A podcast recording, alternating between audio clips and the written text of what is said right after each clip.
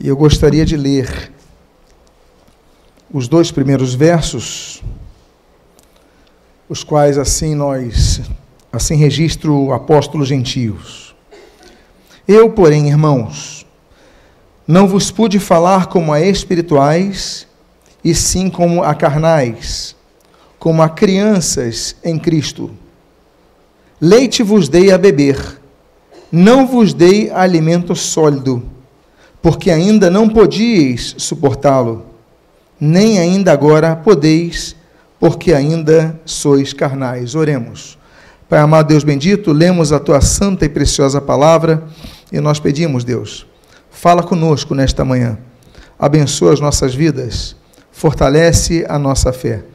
O que nós pedimos, nós te agradecemos em nome de Jesus. Amém e amém. O texto, versículo 2 que nós lemos, diz: Leite vos dei a beber, não vos dei alimento sólido, porque ainda não podíeis suportá-lo. Antes de nós irmos para João capítulo 1, o texto que está nesta tela, eu queria falar que mudanças são esperadas. Mudanças são almejadas por todo pai. Todo pai deseja ver o seu filho crescer.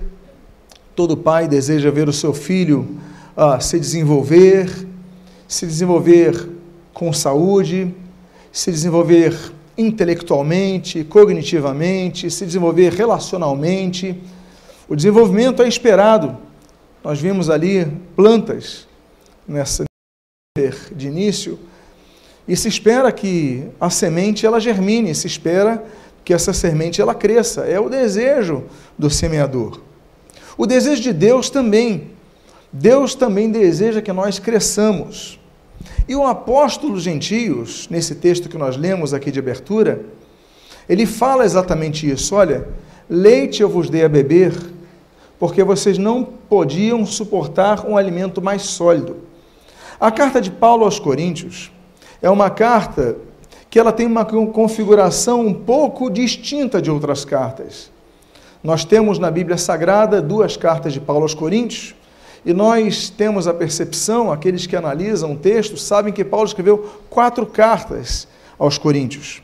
Uma delas nós não temos, é a chamada carta severa de Paulo, e a outra carta é uma carta que ele fala, olha, como eu vos escrevi, mas o que ele comenta não está registrado nas duas cartas. Pelo menos duas cartas foram perdidas, que Paulo escreveu aos Coríntios, as quais aprova o Espírito Santo que não chegassem até nós. O fato é que das duas cartas que nós temos disponíveis, nós percebemos que se trata de uma igreja um pouco diferente das outras. É uma igreja, por exemplo, que nós vemos a abundância dos dons espirituais. Nós temos algumas relações na Bíblia dos dons espirituais. E a maioria desses dons estão registrados na primeira carta de Paulo aos Coríntios, mormente no capítulo 12, assim também como no capítulo 14. Nós também temos relações dons espirituais, por exemplo, em Romanos capítulo 12, em 1 Pedro capítulo 4, no livro aos Hebreus, mas muitos falam dos eh, Efésios capítulo 4, muitos falam dos nove dons espirituais porque são os nove descritos na primeira carta aos Coríntios. Mas ao mesmo tempo que os coríntios têm tantos dons espirituais, eles têm profecia, têm revelação, têm, têm dons de curar, mas ao mesmo tempo é uma carta que Paulo escreve trazendo admoestações, por quê? Porque chama esses cristãos de carnais. Que coisa interessante. Uma igreja cheia de dons, mas por outro lado ele fala nesse texto: olha, não vos pude chamar de espirituais, e sim como carnais, porque vocês são carnais. Eu queria dar alimento mais sólido, estou dando leite. Há pessoas, então, que experimentam dons, experimentam aspectos do sobrenatural de Deus, mas são pessoas ainda carnais. Existem três tipos de cristãos. Existem três tipos de crentes, conforme a Bíblia descreve. Existe o crente natural, existe o crente carnal e existe o crente espiritual. O crente natural é o crente é, que está na igreja, que quer fazer o bem, que quer fazer a vontade de Deus, que lê a Bíblia, que participa dos cultos, que ora quando todos falam vamos orar, vamos orar, e ele ora, ele se envolve na igreja, mas ele não consegue ainda enxergar as coisas na profundidade espiritual. Ele não consegue perceber o mundo espiritual ao seu redor, ele não consegue experiências muito profundas com Deus. A este, a Bíblia chama de crentes espirituais. Eles têm uma outra categorização, por quê? Porque eles discernem, como Paulo mesmo diz, as coisas espiritualmente. A terceira categoria é esta, a de crentes carnais. Por quê? Porque eles são regidos pela sua carne, porque eles têm a inclinação a satisfazer sempre a sua carne. E a sua carne é a carne que quer vingança, a sua carne é a, carne que quer reagir mal com mal, a sua carne é aquela carne intempestuosa, é a natureza caída humana que quer reger. Então, essa pessoa é regida pela vontade da carne, ela é conduzida pela vontade da carne. Então, ela tem uma luta muito maior a enfrentar do que outros cristãos que já passaram por essas lutas.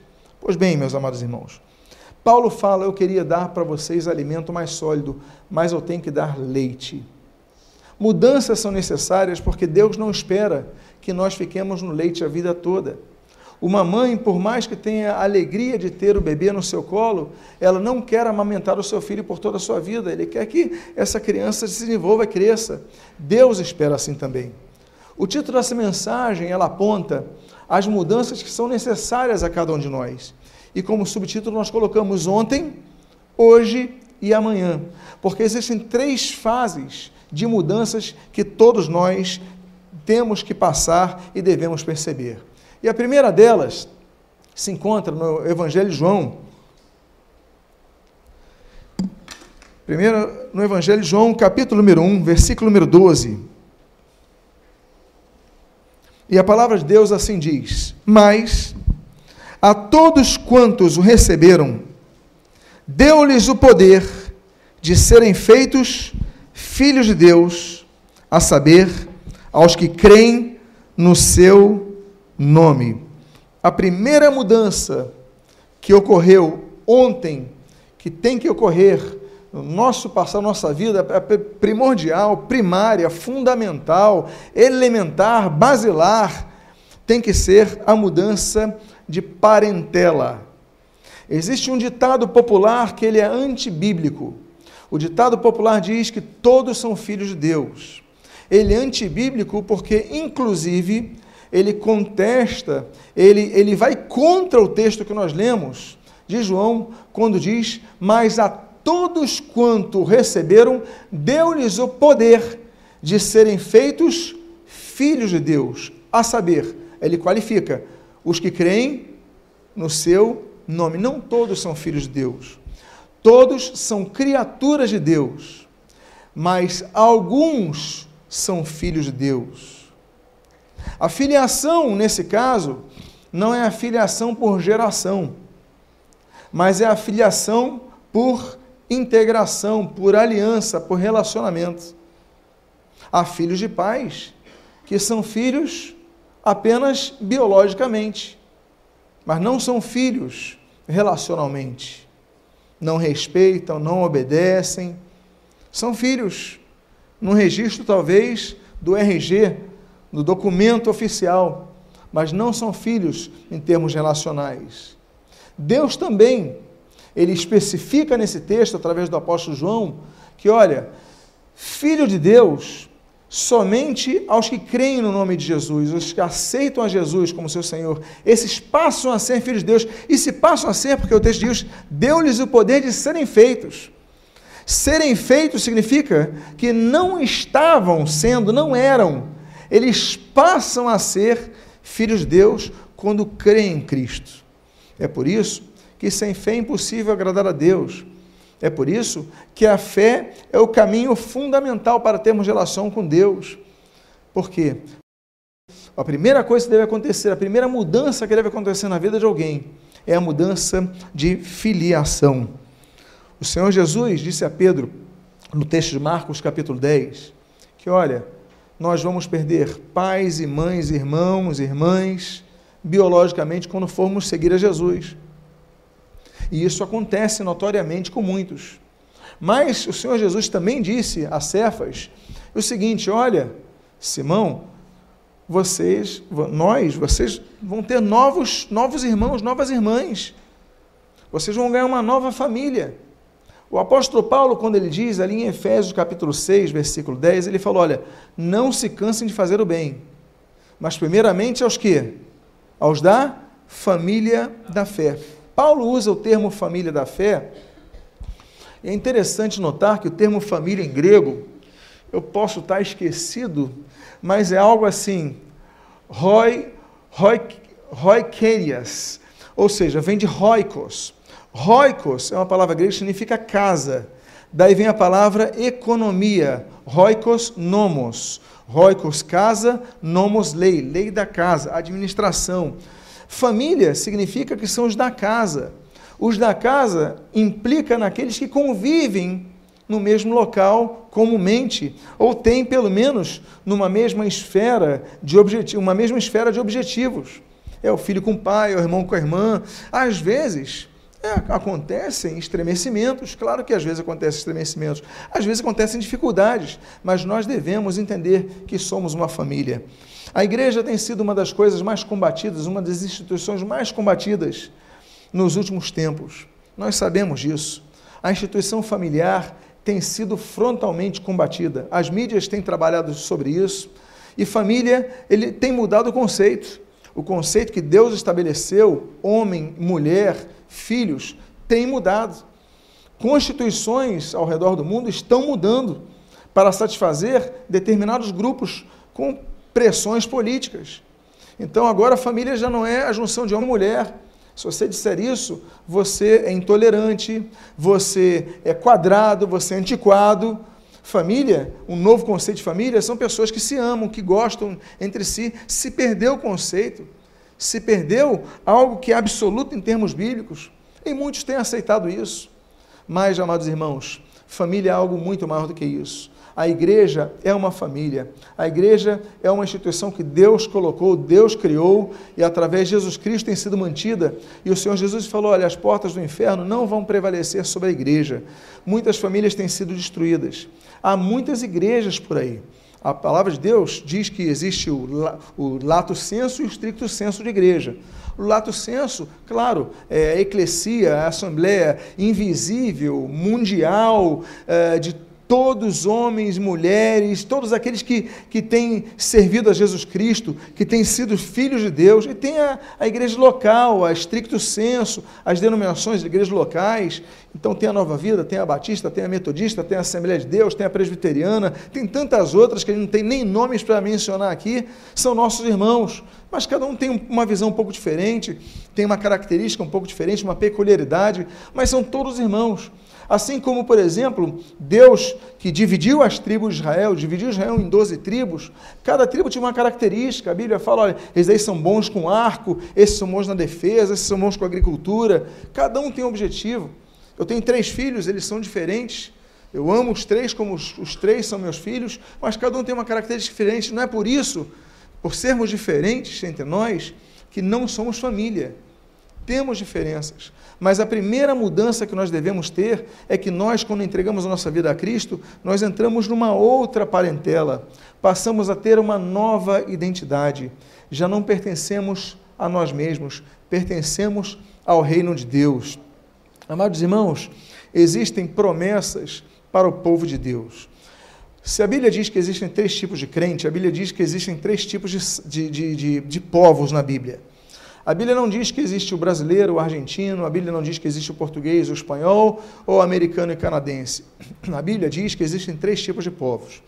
A Bíblia relaciona o povo de Israel, os israelitas, e mais comumente chamados de o povo judeu, que é uma das tribos de Israel, a tribo do sul, a maior tribo, a mais, a mais populosa, que se manteve depois, com a sua característica e peculiaridade, depois do segundo cativeiro, cativeiro babilônico.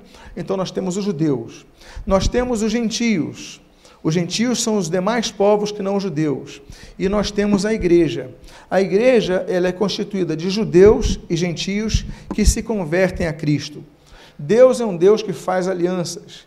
Deus estabeleceu alianças específicas é, com a humanidade. Deus estabeleceu alianças com toda a humanidade, Deus estabeleceu alianças para com, por exemplo, o povo de Israel, alianças específicas para o povo de Israel, como a aliança abrâmica, Gênesis capítulo 12, Gênesis capítulo 15. Nós temos alianças também estabelecidas com a igreja, ou seja, alianças que não vão se cumprir com o povo de Israel, vão se cumprir somente com a igreja.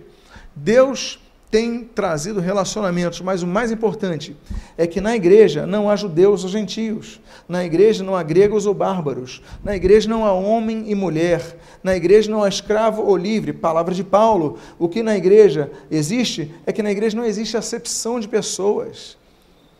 Durante muito tempo, uma das coisas da minha infância eu não entendia era o sistema do apartheid na África do Sul.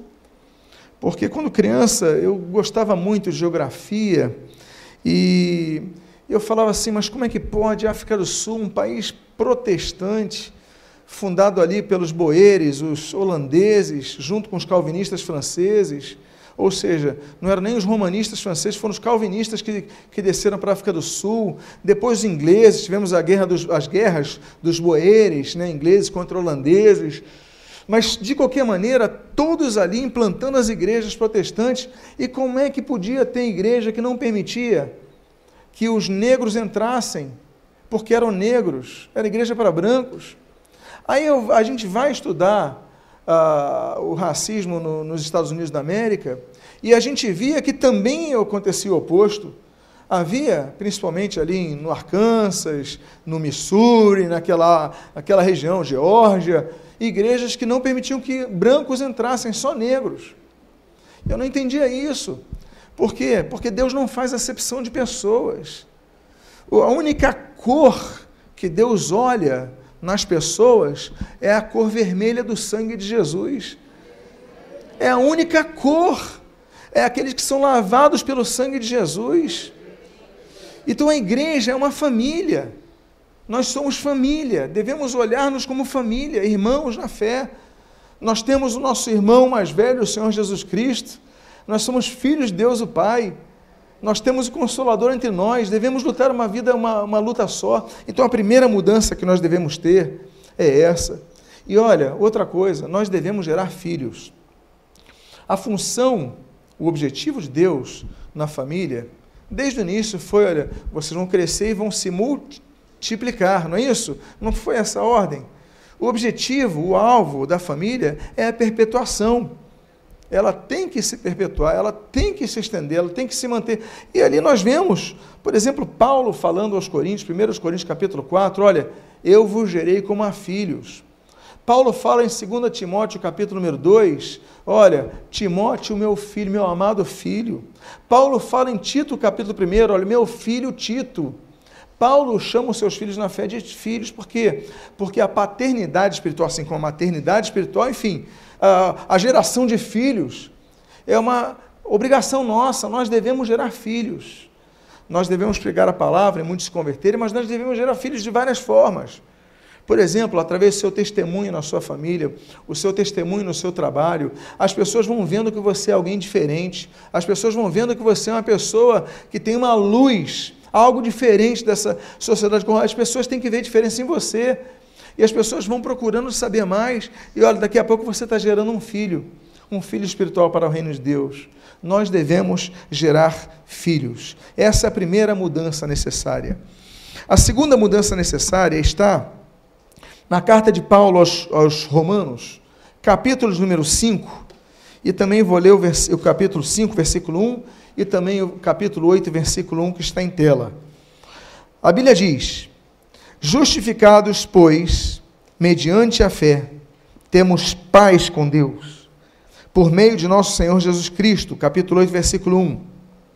Agora já nenhuma condenação há para os que estão em Cristo Jesus.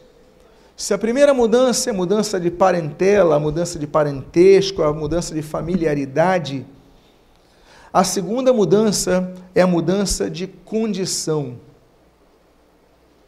Existe uma ideia também errada, porque o que tem de ditado tentando tentando colocar açúcar no sal é muito impressionante. Muito ditado querendo alterar a Bíblia, manipular a Bíblia, assim como, por exemplo, aquele que eu citei, olha, todos são filhos de Deus, assim também como aquele, olha, todos os caminhos levam a Deus. Vocês já ouviram esse ditado? Todos os caminhos levam a Deus? Mas Jesus ele fala em João capítulo 14, versículo 6, eu sou o caminho, a verdade e a vida, ninguém vem ao Pai senão por mim. O caminho, só um caminho, não é todos os caminhos levam a Deus. A Bíblia fala que só existe um caminho, esse caminho é Jesus. Buda não leva a Deus, Kardec não leva a Deus, o Papa não leva a Deus, o pastor não leva a Deus, o irmão da igreja não é só Jesus leva a Deus. Então não existe isso e agora existe outro, outro ditado. Não, Deus ouve todas as orações. É mais uma das invencionices, uma das inovações antibíblicas que a nossa sociedade diz. Deus ouve toda oração. Deus não ouve toda oração. Olha, eu gostaria que fosse assim. Mas a Bíblia é categórica e explícita várias vezes no texto bíblico que Deus não ouve todas as orações. A Bíblia diz, por exemplo, em Isaías capítulo 59, versículo 2: Olha, mas os vossos pecados fazem separação entre vós e vosso Deus, de modo que não vos ouça os vossos pecados fazem separação entre vós e vosso Deus, eu acho que ele não o ouça. Deus não ouve quando o pecado domina. Só existe uma forma de destruir isso. Porque a Bíblia diz que Deus não rejeita ninguém. Ele resiste a um tipo de pessoa só. Deus não resiste ao pobre, Deus não resiste ao rico. Deus não resiste ao brasileiro, Deus não resiste ao argentino. Deus não resiste ao alto, Deus não resiste ao baixo. Deus não resiste ao branco, Deus não resiste ao negro. Deus não resiste, Deus só resiste a um tipo de pessoa. A Bíblia diz que Deus dá a sua graça aos humildes, mas resiste aos soberbos.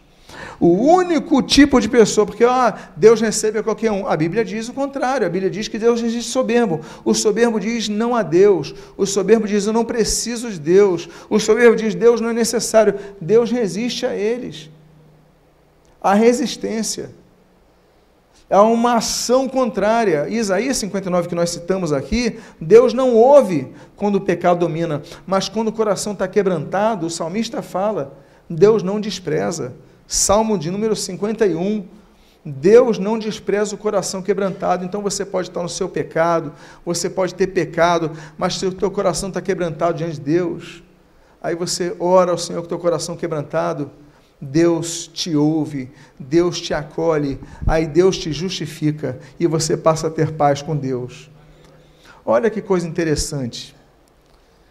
As pessoas dizem o seguinte: não, é, Deus é paz.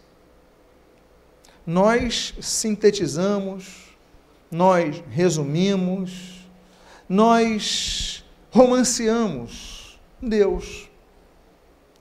Nós procuramos fazer Deus um alter ego de nosso ursinho de pelúcia, de alguém, mas Deus é justo, Deus é fogo consumidor.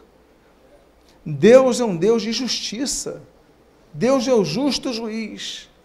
Mas ele nos amou tanto, e a prova do amor ativo de Deus é aquilo que todo mundo conhece, todo crente conhece, João 3,16, porque Deus amou o mundo de tal maneira que deu o seu Filho gênero para que todo aquele que nele, a ação é de quem? A primeira ação foi Deus, deu. Agora a segunda é de quem? Para que todo aquele que nele, a nossa ação é esperada há o que nós chamamos então de sinergia. Há uma ação que exige uma reação. Todo aquele que nele crê, não pereça, não morra, mas tenha a vida eterna. Porque quem não crê, o próprio Evangelho João fala, já está julgado. A humanidade já foi julgada.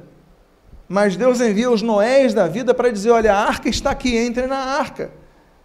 Jesus é o caminho para a salvação. Então, quando nós depositamos nossa fé em Jesus Cristo, nós passamos a ter paz com Deus. Somos pacificados. E a Bíblia diz então que aí nenhuma condenação há para os que estão em Cristo Jesus. nenhuma condenação. Se a Bíblia fala que nós já fomos julgados no Evangelho de João, mas quando nós depositamos nossa fé em Cristo, pedimos perdão pelos nossos pecados, nós não temos mais condenação. Deus pega e nos livra da condenação, nos justifica.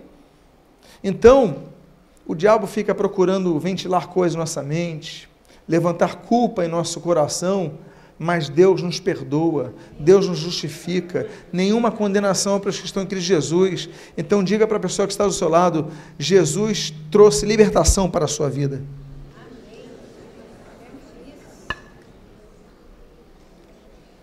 Então a primeira mudança, a mudança de parentela. A segunda mudança, a mudança de condição espiritual. A terceira mudança que deve acontecer em cada um de nós é a que nós lemos no livro do profeta Jeremias, capítulo número 24, assim como no profeta Ezequiel, eu vou ler continuamente no capítulo número 11, versículo 19. Nós lemos o seguinte: Dar-lhes-ei coração para que me conheçam que eu sou o Senhor, e eles serão o meu povo, e eu serei o seu Deus, porque se voltarão para mim de todo o seu coração. Ezequiel 11: Dar-lhes-ei um só coração, espírito novo porei dentro deles. Tirarei da sua carne o coração de pedra, e lhes darei coração de carne. Terceira mudança que deve acontecer é a mudança de coração. Eu não falo do músculo cardia, é, cardia, coração em grego. não falo desse músculo aqui que administra todo o nosso corpo, bombeando sangue para todas as regiões que nós precisamos, não. Eu estou falando de outro tipo de coração. Coração é uma percepção fundamental, porque do coração procede a vida. E Deus fala assim: Eu vou mudar o coração, dar-lhes-ei coração para que me conheçam que eu sou o Senhor, e eles serão o meu povo, eu serei o seu Deus. Por quê? Porque eles se voltarão para mim de todo o seu coração. Olha só que coisa. Deus só passa a ser Deus da pessoa quando ela se volta para ele de coração. Deus é Deus. Não estamos falando que Deus não é Deus, mas Deus é Deus da pessoa. Ele é o, é, é o Senhor da pessoa, por isso a palavra Senhor é tão forte é, e tão usada na Bíblia. O Senhor significa dono, ok? Senhorio é aquele que detém a posse. É que nós muitas vezes não percebemos o que é Senhor. Tanto é que alguns termos que a Bíblia traduz como Senhor é, do hebraico, no hebraico está Baal, Aí a gente associa Baal àquela divindade, não é verdade? Ao filho de El, ao deus dos cananeus, Baal, que foi um dos maiores é, é, centros de alvos de idolatria do próprio povo de Israel. Mas a palavra significa Senhor, aquele que detém o domínio, aquele que é soberano nessa vida. Ele fala assim: Eu serei o seu Deus.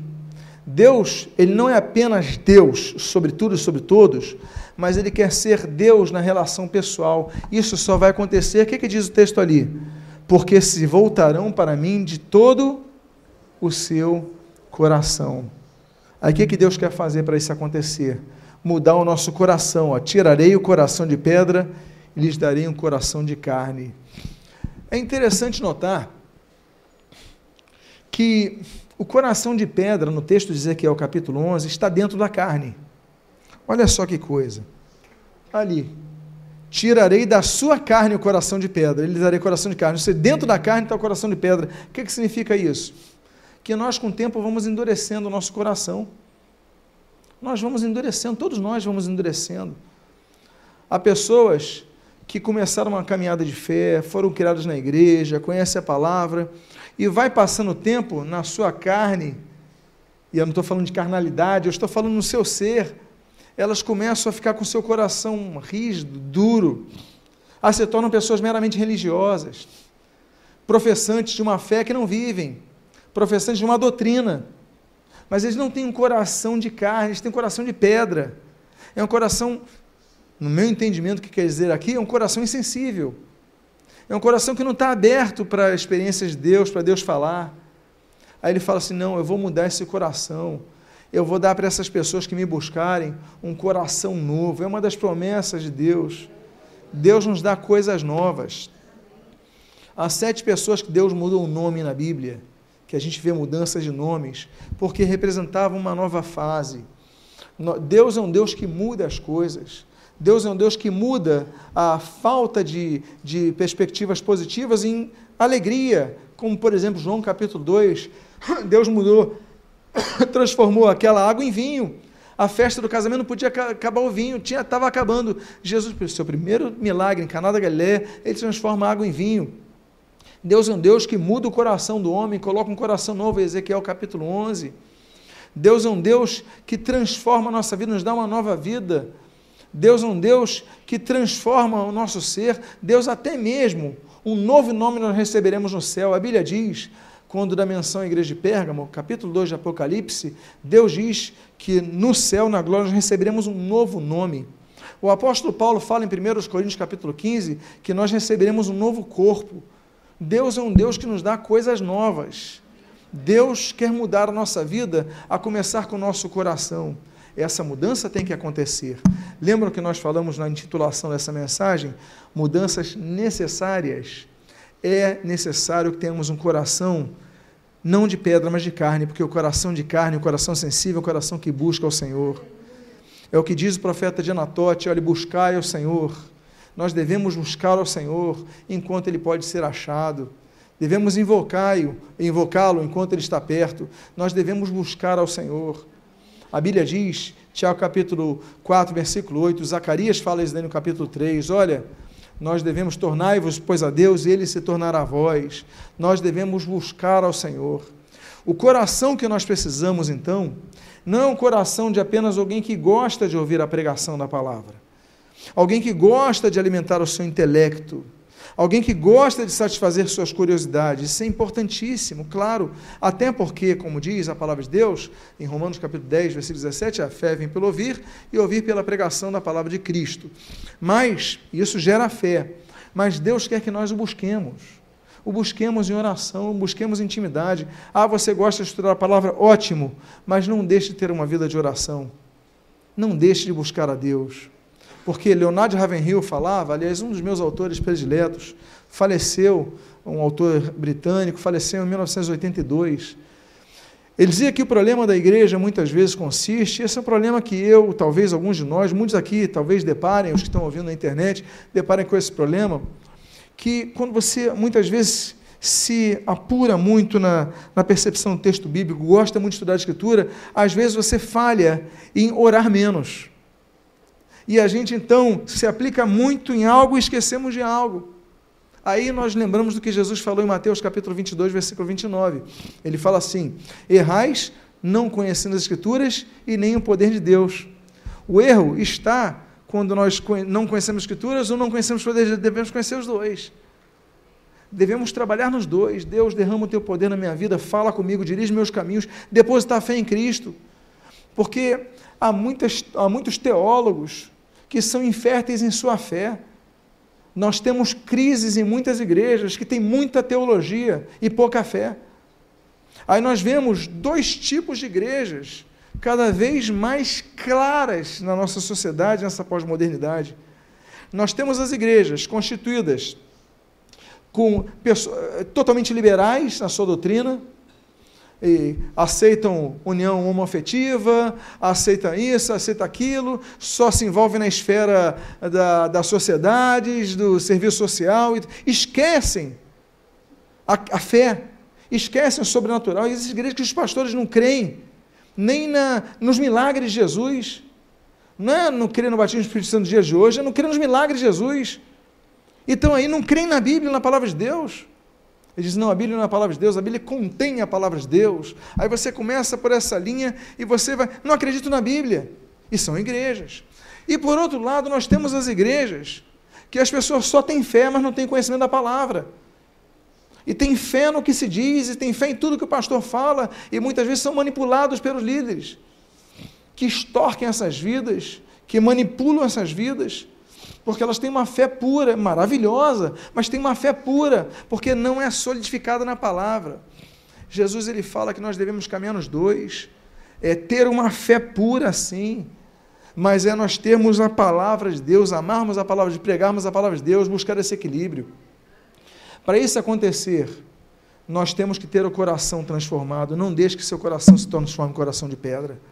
Qual é a terceira mudança? A mudança de coração. Qual é a primeira mudança? Alguém que está anotando pode me lembrar? Mudança de parentela. A segunda mudança, mudança de condição. Muito bem. A terceira mudança, mudança de coração. A quarta mudança, e essa mudança é necessária para os dias de hoje, sim, é a mudança que se relaciona, se descreve em Gálatas, capítulo número 2, versículos 19 ao início do versículo 20. A Bíblia diz: Porque eu, mediante a própria lei, lei mosaica, morri para a lei, a fim de viver para Deus. Estou crucificado com Cristo.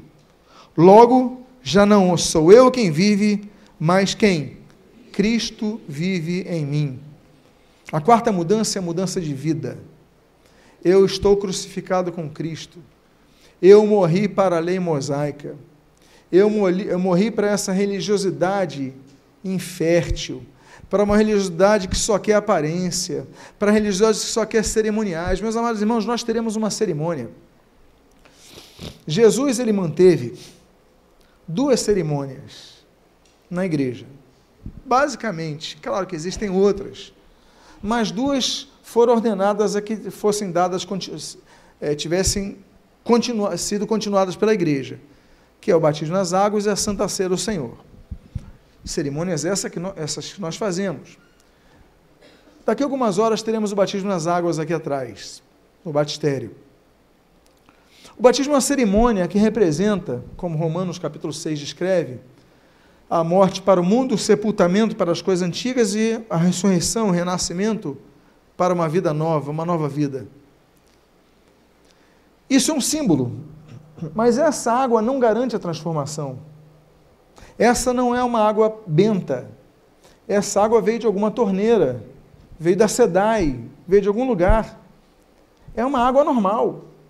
O pão que nós comemos na ceia é farinha de trigo é feita na padaria, é colocado ao forno. O cálice, o suco de uva que nós tomamos na ceia, é um suco de uva provavelmente industrializado, enfim. Não tem nada de mágico nos elementos. É símbolo. É o símbolo que Deus espera que aconteça em nós. O que nós fazemos nas águas é o símbolo que Deus espera que aconteça em nós. Olha, você é nova criatura. As coisas velhas já passaram, todas se fizeram novas. Segundo os Coríntios 5,17. Então, nós devemos morrer para as coisas antigas. Paulo fala nesse texto de Gálatas: Eu estou crucificado com Cristo. Logo, já não sou eu quem vive, mas Cristo vive em mim.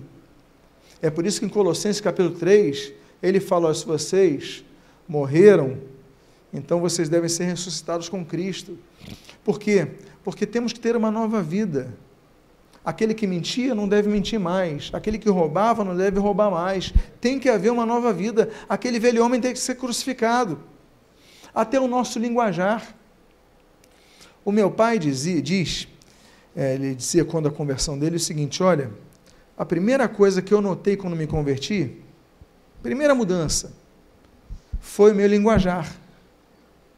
Que meu pai falava palavrões, depois como ele, ele foi falar um palavrão, pesou tanto na consciência dele, começou a ver, eu não posso fazer isso.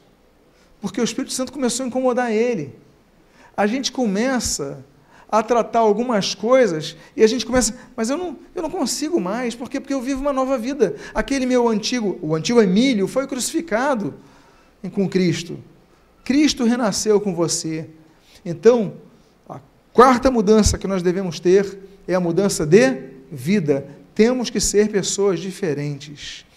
A quinta mudança, e é decorrente disso, é a que nós lemos em Efésios capítulo 4, versículos 17 ao 19 e do versículo 22 a 24. É decorrente disso. É atrelada à mudança de vida, que é o que nós lemos ali nesse texto que diz: Não andeis como andam os gentios, na vaidade dos seus próprios pensamentos, obscurecidos de entendimento, alheios à vida de Deus por causa da ignorância em que vivem, pela dureza do seu coração, os quais, tendo se tornado insensíveis, se entregaram à dissolução para, com avidez, cometerem toda a sorte de impureza. No sentido de que, quanto ao trato passado, olha só, vos despojeis do velho homem, que se corrompe segundo as concupiscências do engano, e vos renoveis no espírito do vosso entendimento, e vos revistais do novo homem. A quinta mudança é a mudança de mentalidade. Aquilo que todos já conhecem de Romanos, capítulo 12, versículos 1 a 2, para que nós possamos experimentar a boa, agradável e perfeita vontade de Deus, nós não podemos nos conformar com o quê? Com esse mundo, mas nós temos que transformar a nossa mente. Não é isso? Transformar a mente é um exercício. É um exercício. É a forma de pensar. Nós fazemos muitas coisas erradas porque não pensamos.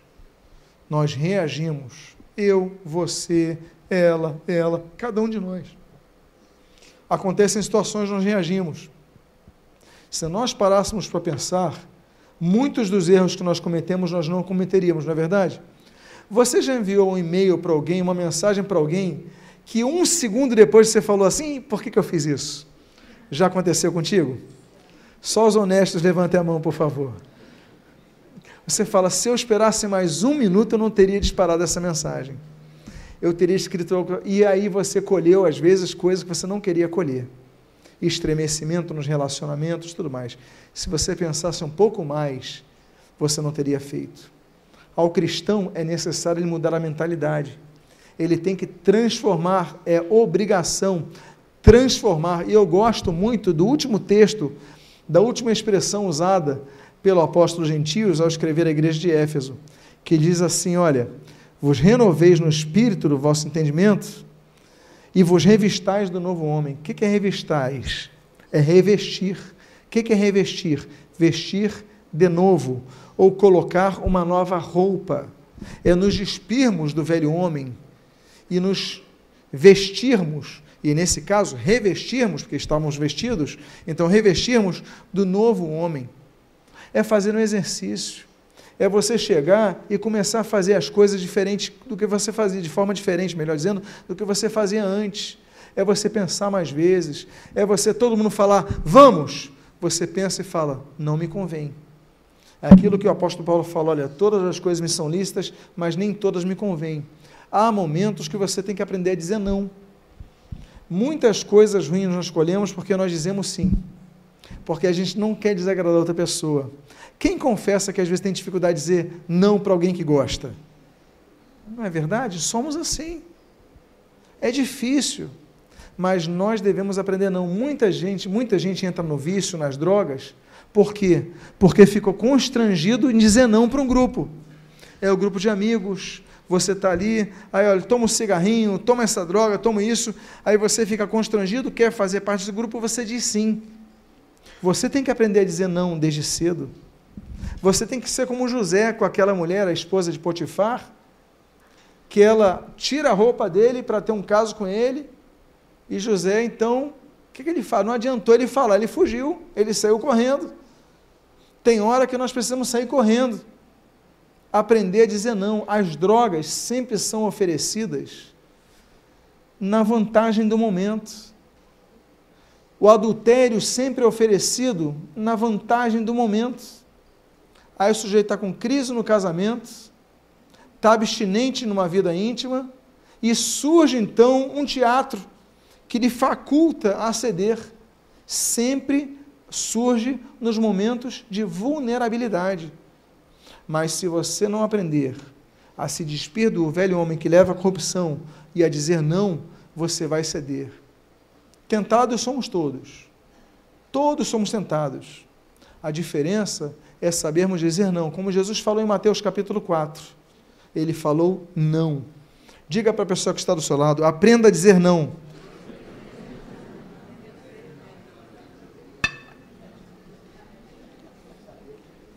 Penúltima mudança necessária. Romanos capítulo 6.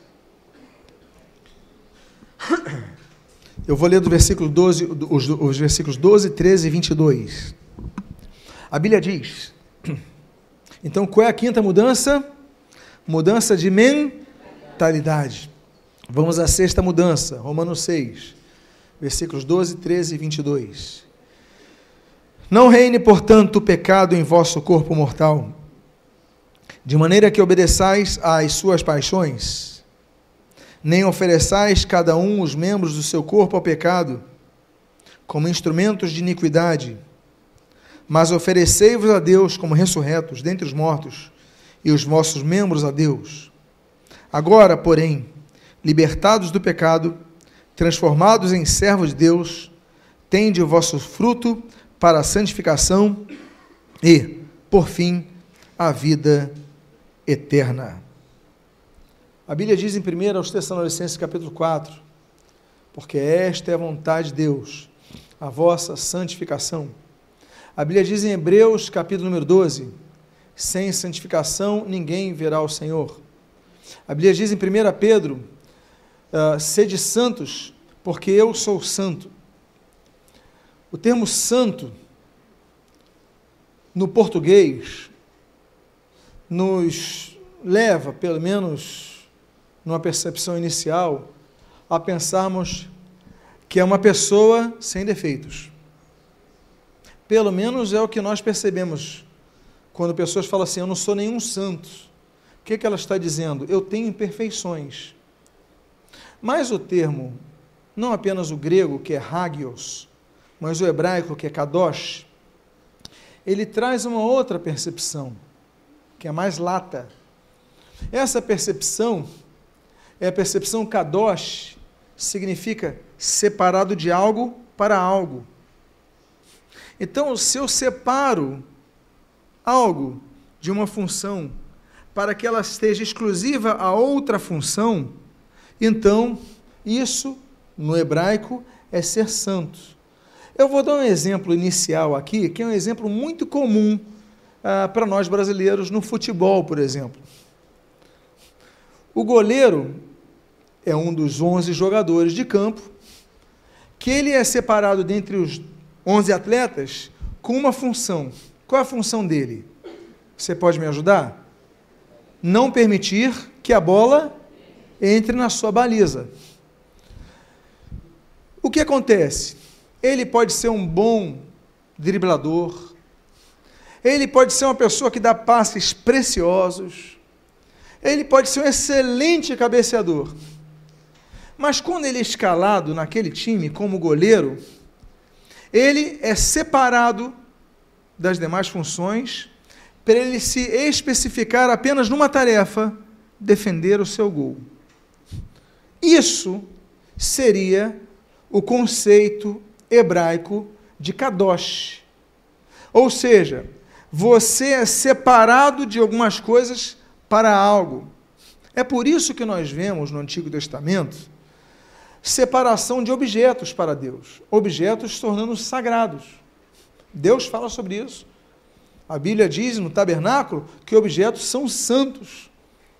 Aí eles consagram objetos ao Senhor, como em vários elementos do tabernáculo. Nós lemos, por exemplo, que os, é, os primogênitos eram santificados a Deus, é, ou separados para Deus.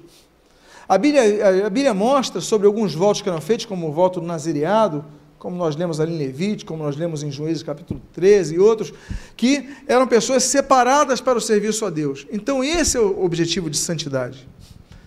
Não é, ah, eu não sou santo porque eu sou imperfeito. Imperfeitos somos todos. Só Jesus foi perfeito. Só em Jesus não se acha. Hebreus capítulo 4, 1 Pedro, só em Jesus não se achou dolo. Todos nós somos imperfeitos. Agora, devemos buscar a perfeição. Sede perfeitos, não é o que a Bíblia diz? E a Bíblia diz: sede santos. Nós, a Bíblia nesse texto é muito rico, Romanos 6 é muito rico, né? Toda a Bíblia é muito rica, mas aí em termos de doutrina, mas ele fala o seguinte: ó, libertados do pecado, nós vamos para uma nova fase, a transformação. Libertados do pecado por quê? O pecado deixa de nos, nos rodear? Não. Ele continua nos rodeando. O pecado rodeou Jesus. O pecado rodeou os apóstolos, rodeou, o pecado os rodeia, mas é libertados. Ou seja, o pecado nos aprisionava, o pecado nos dominava, o pecado nos acorrentava. Agora não, nós somos livres. Não somos mais escravos do pecado, aprendemos a dizer não. Então, aquela moça que você se engraçava no seu trabalho para adulterar, você fala: não, não vou mais. Você está livre disso. Você já não cede com facilidade. Aquele sujeito que oferece uma droga para você, você fala: não, não quero. Você se libertou disso. Você não é mais escravo do pecado. Então ali diz: libertados do pecado, aí nós somos transformados em servos de Deus. Eu acho muito interessante isso. Muito interessante, muito profundo esse texto. Por quê?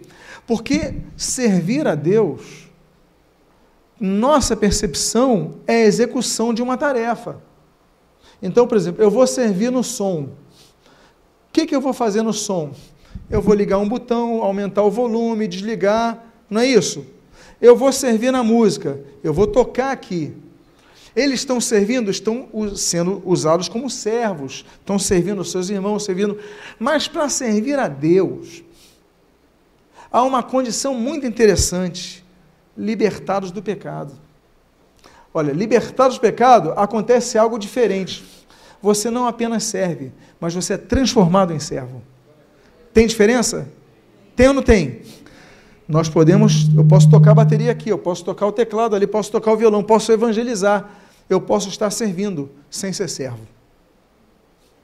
Porque a transformação interior, libertados do pecado, transformados em servo, aí nós começamos a ter frutos, que são frutos que permanecem, frutos para a santificação. A gente começa a ter mais força para a santificação, a gente começa a entender a santificação. Fui separado para fazer a obra de Deus, eu fui separado para representar Deus na terra, porque a igreja é isso, eu fui separado para ser luz no mundo, é o que Jesus mandou. Ou seja, o fruto para a santificação e, por fim, o que? A vida eterna. E aí nós vamos à última, à última mudança. Essa mudança é a mudança de costumes. Você pode me lembrar a primeira mudança? Você que anotou ou que tem a memória muito boa? Qual é a primeira mudança? Qual é a segunda mudança? Terceira mudança? Quarta mudança? Quinta mudança? Vocês estão de parabéns. Olha, eu acho que eu nem vou pregar mais nessa igreja, vou chamar vocês para pregar no meu lugar. Vocês estão de parabéns, fico até envergonhados chegar nesse púlpito diante de vocês. Bom, e a sexta mudança qual foi? Costumes. Agora, nós vamos à última mudança. Eu falei para os irmãos, no subtítulo dessa mensagem, sete mudanças necessárias. Ontem, hoje e amanhã. Eu vou compartilhar com os irmãos a última mudança que não acontece hoje, não aconteceu ontem, mas vai acontecer amanhã vai acontecer, e o amanhã aqui, na verdade, está apontando para o porvir, para o tempo futuro. E a última mudança é a mudança de moradia e mudança de corpo. Você vai se mudar um dia. Diz a Bíblia em Filipenses capítulo 3, nos versículos 20 e 21. Pois a nossa pátria está nos céus, de onde também aguardamos o Salvador, o Senhor Jesus Cristo o qual transformará o nosso corpo de humilhação para ser igual ao corpo de sua glória, segundo a eficácia do poder que ele tem de até subordinar a si todas as coisas. Esse texto ele fala de duas mudanças: mudança de pátria, mudança de moradia. Olha, Quantos aqui já se mudaram muitas vezes de residência? Levante a mão. Muitas. Quantos aqui não aguentam mais se mudar? Olha, eu não quero mais me mudar, não aguento mais. É caixa por um lado, meus irmãos, é muito ruim, não é verdade?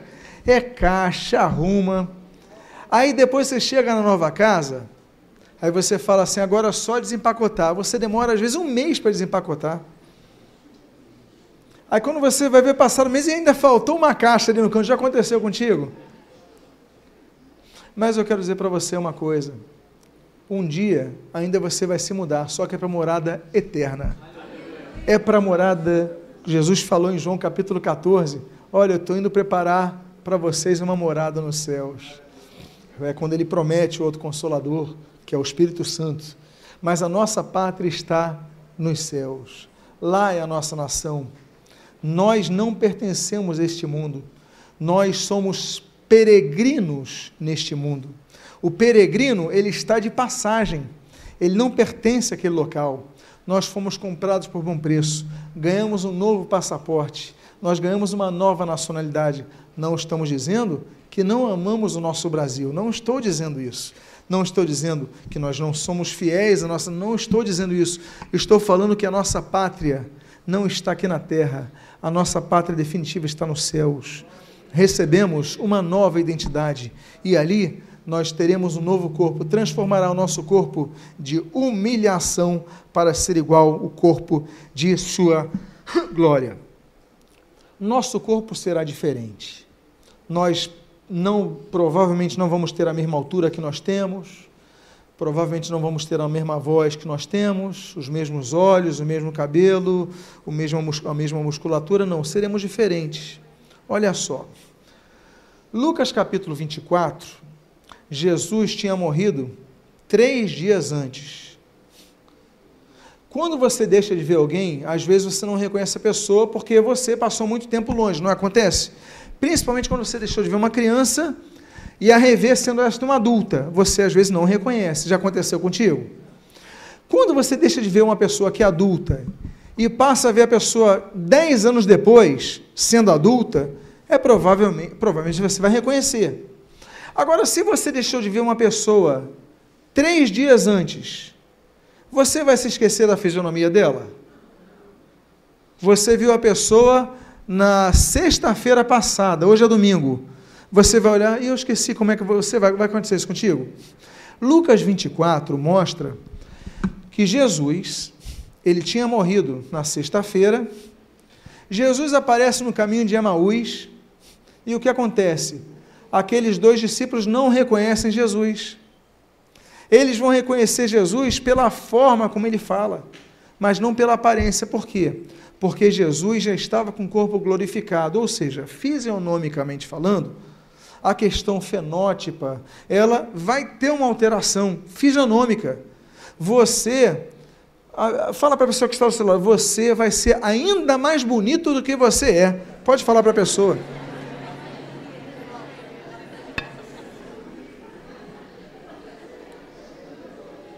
Você já é bonito, mas você ainda vai ser mais bonito você vai ser irreconhecível, fisionomicamente falando.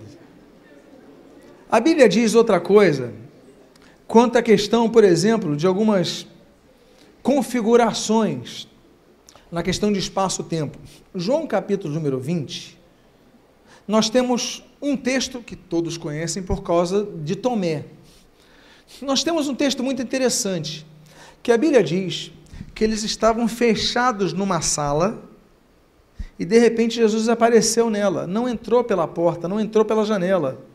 Ou seja, Jesus traspassou as limitações físicas e apareceu ali. Ao mesmo tempo, no mesmo João capítulo 20, o Tomé pede para tocar em Jesus. Você lembram disso? Ele toca na mão e toca no costado de Jesus, na lateral de Jesus. Tomé toca ou seja, há contato físico. João capítulo 21, nós vemos que Jesus, ele prepara o peixe para os discípulos comerem, e Jesus come com eles. Ou seja, o organismo absorve elementos físicos, mas ao mesmo tempo não está limitado às limitações físicas. Nós temos uma limitação muito de, é, diferente dessa, por quê?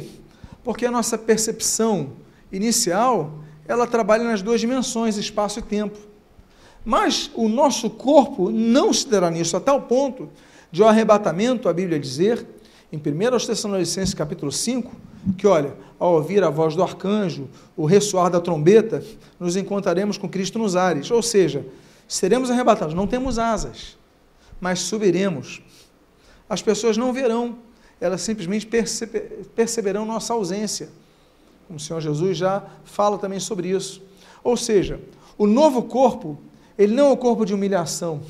Ele não é aquele corpo que Agostinho falava ah, sobre o pecado original, e aquilo que nosso corpo se corrompe e o nosso corpo passa a ter limites a partir do pecado de Adão e Eva. A Bíblia não vai falar so, somente nisso é, em Gênesis capítulo 3, mas nós temos Romanos capítulo 5 que vai trabalhar muito essa questão a respeito do pecado do homem que vai se alastrar toda a humanidade. Mas o nosso último adversário, como diz a Bíblia, é a morte. A morte vai findar. Por que, que é a morte? A morte é o culminar do desgaste de um elemento, de uma célula. Então ela vai envelhecendo, ela vai enrugando, ela vai perdendo vigor vai, e morre. Quando as células morrem, as células do coração, as células, aí você morre. Quando as células são contaminadas, elas vão perdendo o seu vigor, elas morrem. O processo, então, a morte é a cessação, mas a, a Bíblia fala de várias vidas. A Bíblia fala daquela vida que é bios, que é a vida biológica. Mas a Bíblia fala também de outra vida, como por exemplo a Zoe, que é uma vida que não é a vida, é, tem a psique, é, que é, é, agora tem a Zoe, que é a vida eterna, com que nós vamos viver com Deus. Nós não somos um corpo, nós temos um corpo, nós habitamos no corpo. A Bíblia diz que nós somos um espírito, que temos uma alma e habitamos no corpo. Os mortos em Cristo vão ressuscitar primeiro. A Bíblia vai falar sobre a ressurreição dos corpos, inclusive nesse, nesse texto, não apenas, mas em 1 Coríntios capítulo 15. Nós vamos ganhar um novo corpo. Nesse corpo não vai haver mais o pecado, não vai ter mais a chaga do pecado, não vai haver mais a marca da corruptibilidade, como diz 1 Coríntios capítulo 15. Ou seja, não envelheceremos, não morreremos, viveremos para sempre. Então, a última mudança necessária que vai acontecer no futuro é a mudança de moradia e a mudança de corpo. Você viverá para sempre. O seu sofrimento vai findar nessa terra. Um dia nós teremos uma vida eterna lado de Deus sem o sofrimento que nós temos hoje. Quando visitamos pessoas em hospitais, é impossível a gente não ficar triste com o sofrimento das pessoas. Às vezes, sim, quando eu vou ao hospital, é uma luta. E eu sei que é para qualquer um aqui. A gente sente aquela dor, a gente queria fazer algo, nós oramos, clamamos a Deus por uma intervenção, mas nós sabemos que a Bíblia traz duas menções a respeito disso. A Bíblia diz no livro de Jó, capítulo 1, que nossos dias já estão definidos na terra. A Bíblia diz que nossos meses, nossos dias estão contados. A Bíblia diz, em Provérbios capítulo 3, se eu não me engano, no versículo 16, que em Deus está o alongar da vida. O que nós percebemos, por exemplo, que aconteceu com o rei Ezequias, em Isaías capítulo número 38, quando Deus oferece a Ezequias 15 anos a mais. Ou seja, nós temos nossos dias já contados, já estão definidos. Não sabemos como vamos partir, mas sabemos que vamos partir. O que nós sabemos é que Deus pode estender a vida com propósitos específicos. Por isso nós clamamos a Ele cura, intervenção, livramento. O fato é que nós confiamos no Senhor, que a nossa pátria não está aqui. Por isso, essas mudanças são necessárias. A mudança de coração, a mudança de mentalidade, para que nós um dia tenhamos a mudança de pátria. Vamos ficar de pé. Eu quero fazer uma oração pela sua vida. Eu quero orar por você, pedindo ao Senhor que todas essas mudanças elas se observem em sua vida. Pai amado, Deus bendito, nós te louvamos porque tu colocastes um coração novo em cada um de nós.